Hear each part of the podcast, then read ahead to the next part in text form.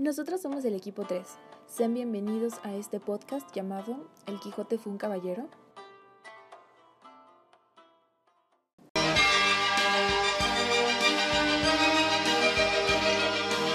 En un lugar de la Mancha cuyo nombre recordar no quiero, dio comienzo que esta historia del hidalgo, de antigua darga, flaco rocín y corredor galgo, convertido en andante caballero, retales de viejos metales fueron su armadura, y un equino lleno ya de males su cabalgadura, ya no el escudero compañero de aventuras, y una moza labradora el objeto de sus locuras.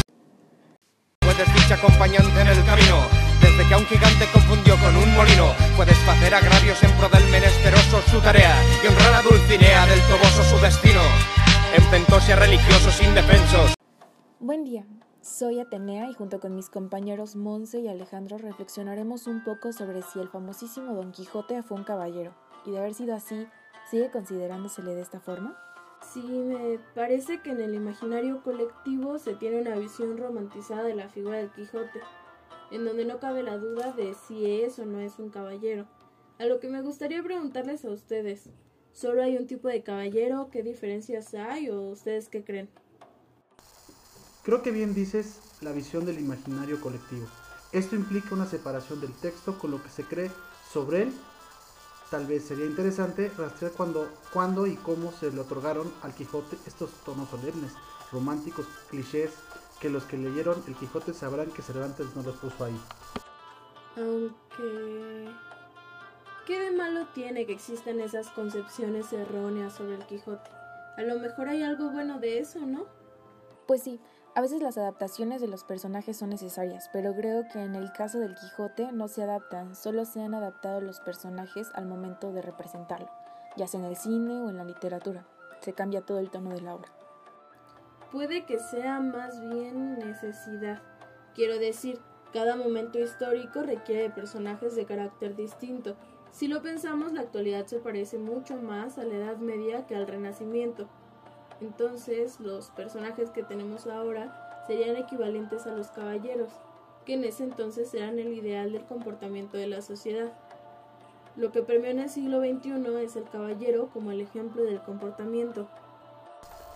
¿Dirías que los personajes que necesitamos entonces necesariamente deben de ser ejemplos para la sociedad? Creo que más bien se refiere a que en distintos momentos cada sociedad requiere de distintos tipos de personajes, no que necesariamente estos sean ejemplos, pero en el caso de la época medieval y nuestro siglo, parece que son necesarios personajes que sean ejemplos de comportamiento.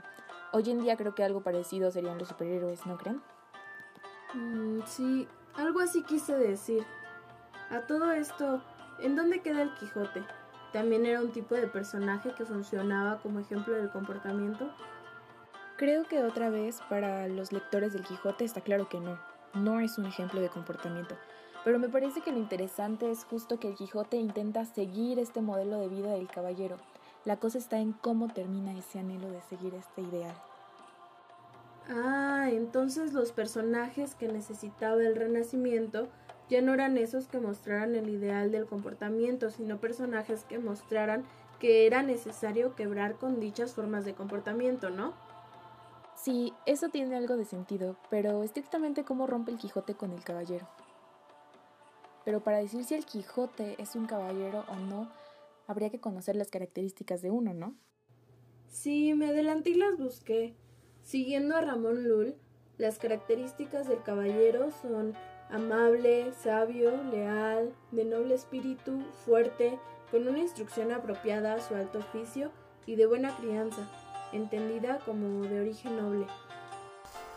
Según recuerdo, estas se dividen en espirituales y no espirituales. Recuerdo que las no espirituales son no espirituales, la fuerza, la instrucción apropiada y la buena crianza. Las espirituales son todas las demás. Pero no solo eso. A un caballero, un caballero, ¿sí?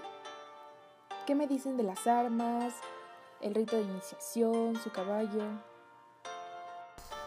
Bueno, sí, en eso tiene, tiene razón.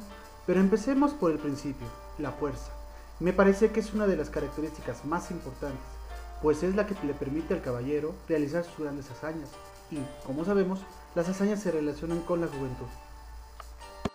En el Quijote podemos leer, frisaba la edad de nuestro hidalgo con los 50 años, era de complexión recia, seco de carnes, enjuto de rostro.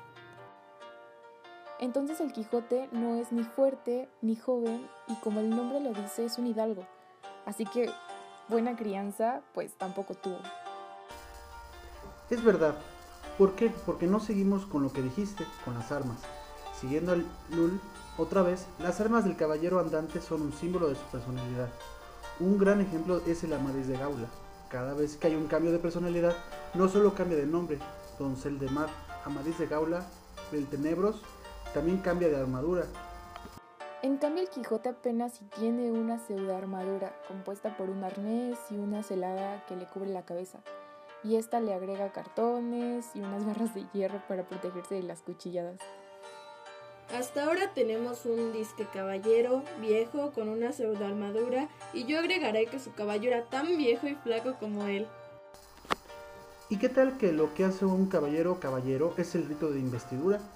Que siguiendo a Lul, una vez más, es uno de los elementos narrativos más importantes de los libros de caballerías, ya que por medio de él, el protagonista pasa de ser un prometedor escudero a ser el mejor caballero del mundo. Es un rito iniciático. El rito requiere que quien nombra al caballero caballero sea de la orden de caballería. Ejemplificaré de nuevo con el Amadís. Él es, un él es armado por su padre, eh, el rey Perión de Gaula, el mejor caballero del mundo. Mientras que el Quijote es armado por un sacarrón que dice haberse retirado de su castillo después de ser caballero en su juventud y según él su oficio no es la orden de caballería, sino la picaresca. Ya está, Don Quijote no cumple con ninguno de los requisitos necesarios para ser armado caballero, o sea que no cumple ni con la fuerza, ni con las armas, ni con el caballo, ni con el rito. En todo caso sería un anticaballero. No, no, espera. Para que fuera un anticaballero, los valores del Quijote deberían ser contrarios a los del caballero. Y tienes razón, abordamos las características no espirituales, pero Sí, es verdad, el Quijote desde su punto de vista es un caballero andante y mantiene el espíritu de la orden de caballería. Él sigue el oficio, auda en socorre y ayuda de aquellos que lo necesitan, porque en este caso nadie es inferior a él en fuerza, pero tal vez sí en honra y valor. Ah, entonces el Quijote es un caballero que vive en un lugar no caballeresco. Pero lo que lo hace caballero no son los atributos físicos, sino los espirituales, ¿no? Digamos que Cervantes rompe con la idea del caballero, pero no totalmente con la figura del caballero. Entonces, es probable que esta concepción de caballero tenga otras representaciones. Quiero decir, un caballero que no cumple totalmente con los postulados medievales, pero sí con algunos de ellos. Pues habría que ver si, como dije, los superhéroes cumplen con esto. Pero creo que por ahora se nos ha acabado el tiempo. Es verdad.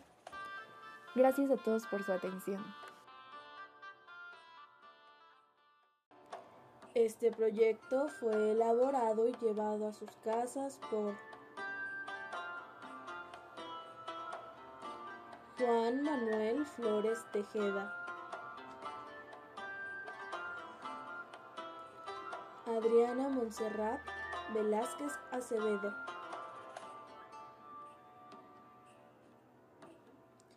Angie Atenea García González.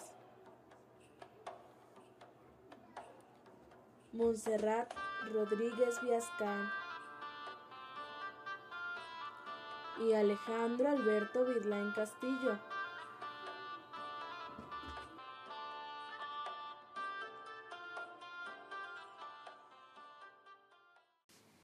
acompañante en el camino.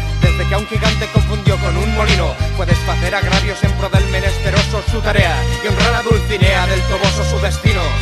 En religiosos indefensos,